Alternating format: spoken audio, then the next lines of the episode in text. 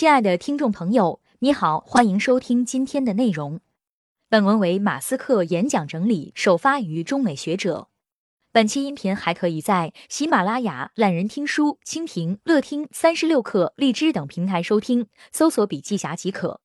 马西克指出，自己成功的关键是内驱力，而世界上最可怕的事情是没有内驱力。作为一个屡次创造历史的男人，马斯克在诸多领域都展现了他杰出的能力。他管理了六家公司，这些企业在各自从事的领域内都有颠覆行业的潜力，包括 SpaceX 火箭发射与回收、特斯拉电动汽车、The Boring Company、超级高铁、OpenAI、人工智能、Future of Life Institute、生命未来研究和 Neuralink。大脑芯片。以下是马斯克的震撼演讲内容。小时候，人们常会问我长大要做什么，我其实也不知道。后来我想，搞发明应该会很酷吧，因为科幻小说家亚瑟·克拉克《两千零一太空漫游》作者曾说过，任何足够先进的科技都与魔法无异。想想看，三百年前的人类，如果看到今天我们可以飞行、可以远距沟通、可以使用网络、可以马上找到世界各地的资讯，他们一定会说这是魔法。要是我能够发明出很先进的科技，不就像是在变魔法吗？我一直有种存在的危机感，很想找出生命的意义何在，万物存在的目的是什么。最后得出的结论是，如果我们有办法让全世界的知识越来越进步，那么我们将更有能力提出更好的问题，提高全人类的智慧，为更高层次的集体文明而努力一生。这就是活着的意义。一，我想做影响人类未来的事，所以我决定攻读物理和商业。因为要达成这样远大的目标，就必须了解宇宙如何运行，经济如何运作，而且还要找到最厉害的人才团队，一起发明东西。一九九五年，我来到加州，进入斯坦福大学念博士，想要找出提高电动车能量密度的方法，例如有没有更好的电容器可以当做电池的替代。但那时互联网兴起。我面临了两个选择：继续研究成功几率不大的电容器技术，或者投身网络事业。最后，我选择辍学，参与网络创业，其中一家就是 PayPal。创立 PayPal 最重要的领悟来自于它的诞生过程。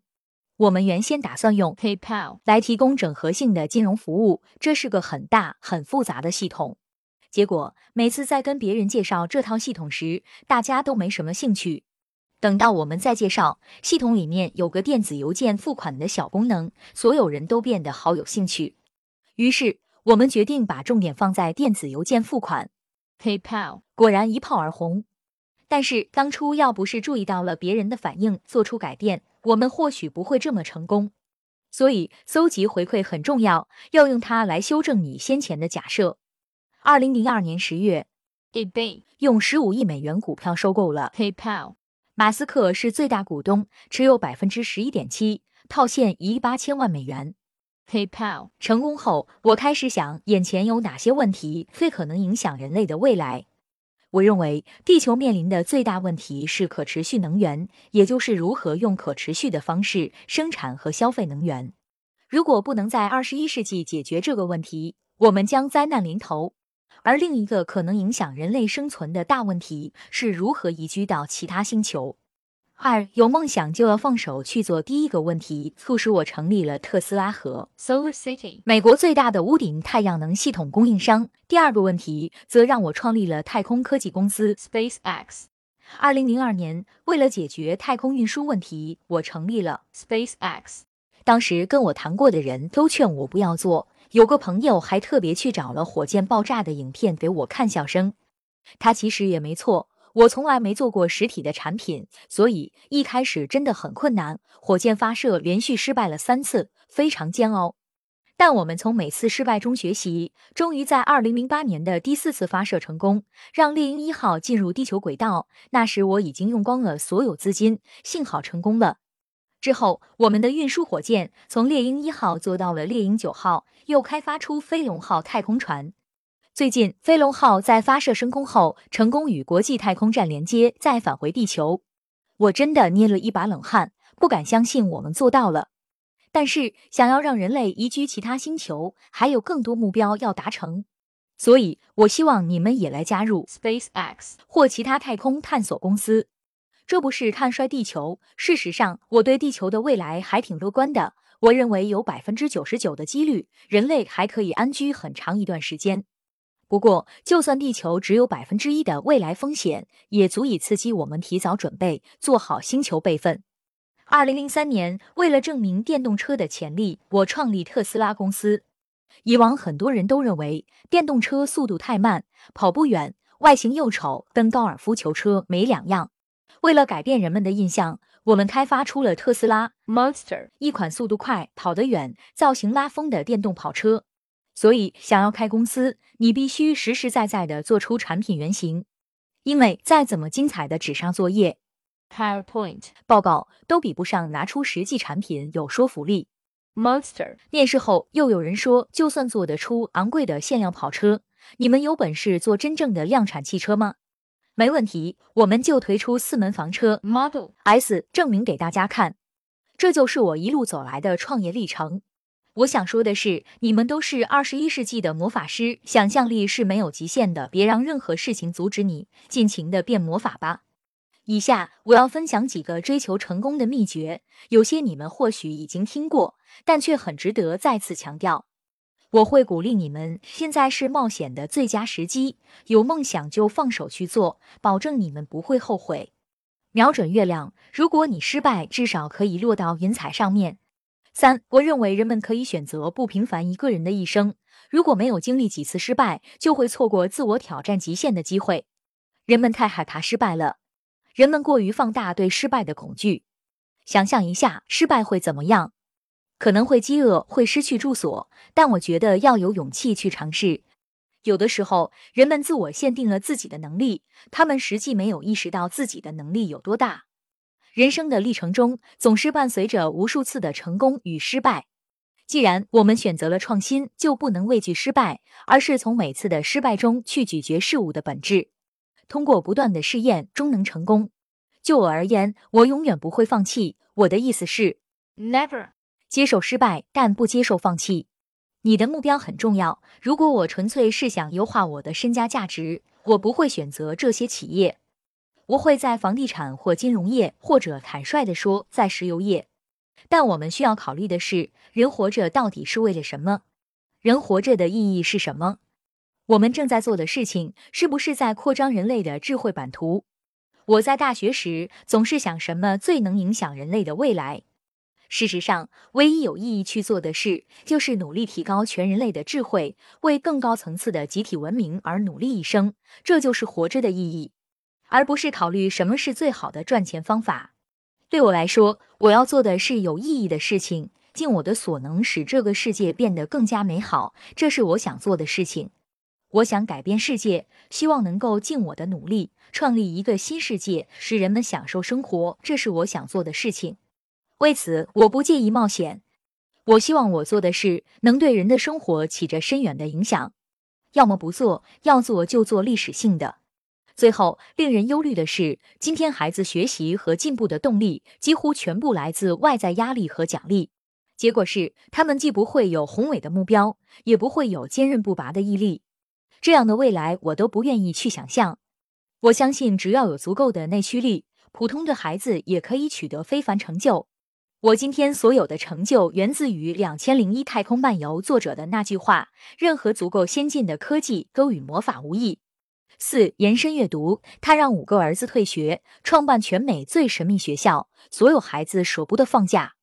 马斯克被称为硅谷钢铁侠，一边忙着造火箭飞火星，一边要让特斯拉在地下畅通无阻。在拉斯维加斯的地下挖隧道，马斯克的干的事几乎都是上天入地的事。但马斯克还干了一件很多人想干却不敢干的事。马斯克曾经说，目前大部分人学的东西都是没有意义的，因为很多所学的东西在以后根本不会用到。这样下去，孩子也会疑惑为什么要去学校，为什么要学习。在他看来，现在的教育就像一条流水生产线一样，所有学生在同一个时间上同一个年级，教育就像一条流水线一样。马斯克认为，孩子喜欢什么就应该让他们学什么。有些人喜欢英语或其他语言，其他人会喜欢数学，还有些人心爱音乐。不同的能力，不同的时代，让教育能做到去配合一个人的天赋和能力，才比较说得通。马斯克每周工作八十五小时以上，夜晚三点躺下，第二天一早去开会，晚上飞往不同的城市参加会议。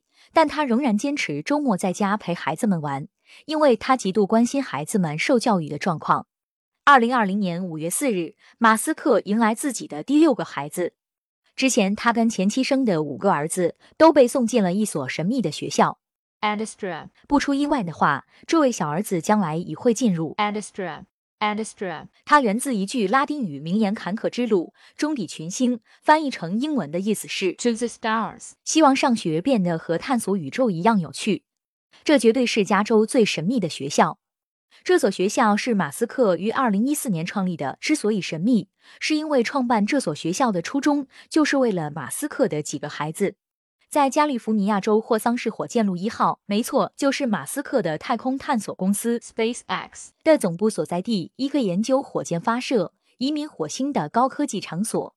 在园区的一个神秘角落，坐落着一所名叫 Andestra，向着群星的规模很小的学校。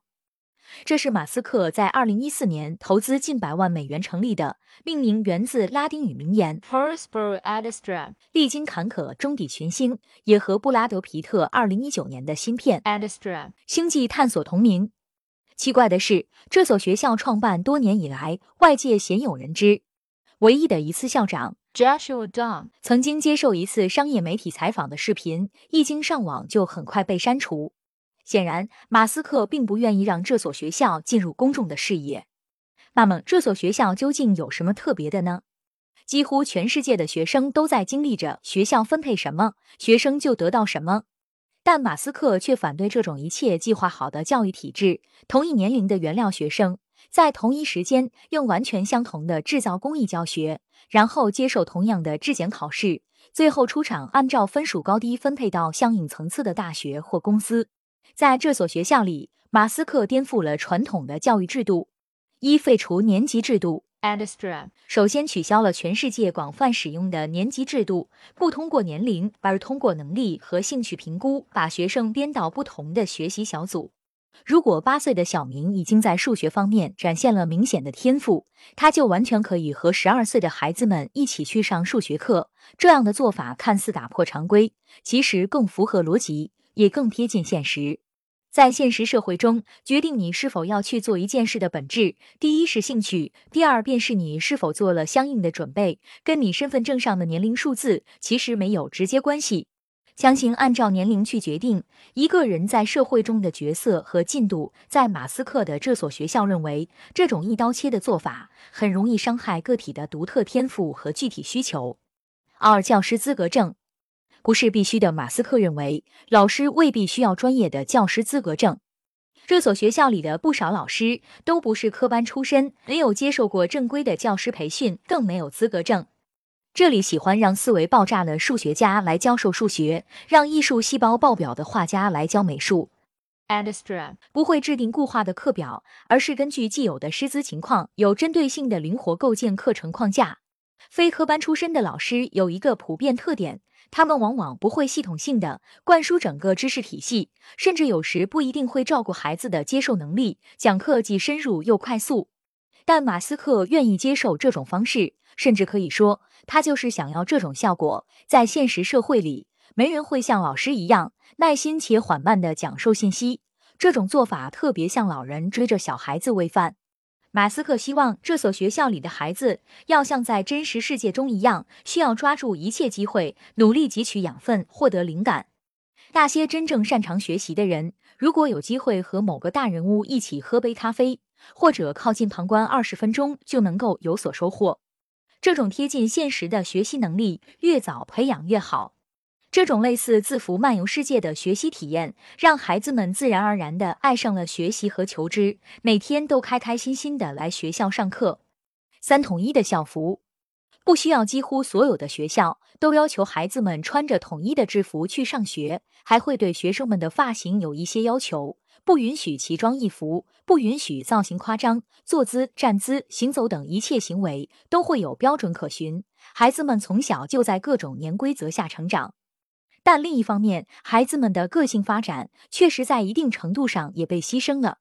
当孩子变成了没有个性差异和自我表达权利的标准原料，我们这些大人该如何去要求孩子保持他们的纯真、个性和创造力呢？Andestram. 希望能培养自由生长的灵魂。无论穿着打扮还是课程教师，孩子都可以任性选择。除了周一到周三的授课时间，每周的周四和周五则是孩子们团队协作的时间。在团队协作的过程中，孩子们可以自由组队，一起完成某个特定的项目，可能是老师提议的，也可能是孩子们自己主动发起的，只要与当时的学习知识点相关就可以。在完成团队项目的过程中，孩子们会拥有极大的自由度和灵活性，用自己的方式去思考和解决问题。在一次艺术课上，老师让同学们大开脑洞，想象如何升级走廊的设计。马斯克的一个儿子穿着 Superman. 的衣服，激动地站在自己的小板凳上，向全班同学发表演说，分享他的创意，以八大行星为主题，设计新的走廊图案。他说，这个灵感来源于 SpaceX. 在马斯克的这所学校里，配备了比同阶段学校丰富得多的学科设置。除了常规的数学、自然、历史，还有艺术、计算机和商业等。最火热的人工智能也已经被加入课程表。此外，学校还常常请各领域的学者、专家来做分享，这让每一个孩子都有机会看到不同领域的绚烂风景。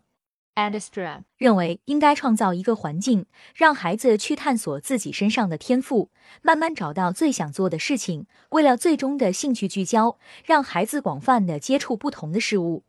在这里，他们和童话里的魔法学校有着共通之处：知识不需要被痛苦的灌输，孩子的自由天性与学有所成并不矛盾。你觉得我疯了吗？马斯克曾不止一次向身边人，也向自己抛出这个问题。马西克如此疯狂想法的来源、冒险精神的根源所在，以及乐此不疲的技术革新的初衷，到底从何而来？从马斯克的童年和成长，我们似乎能得出答案。从蹒跚学步开始，马斯克就开始听他的母亲讲述外祖父那些四处冒险的故事，深入丛林寻找失落之城。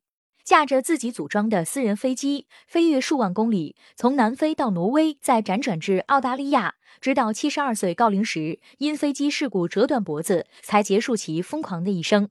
马斯克特立独行的行事作风，源自他母亲家数代传承的放任自流的教育方式。亲爱的听众朋友，今天的分享就到这里，感谢您的收听。有任何感想和建议，您都可以在评论区留言。最操可以扣个可听区连。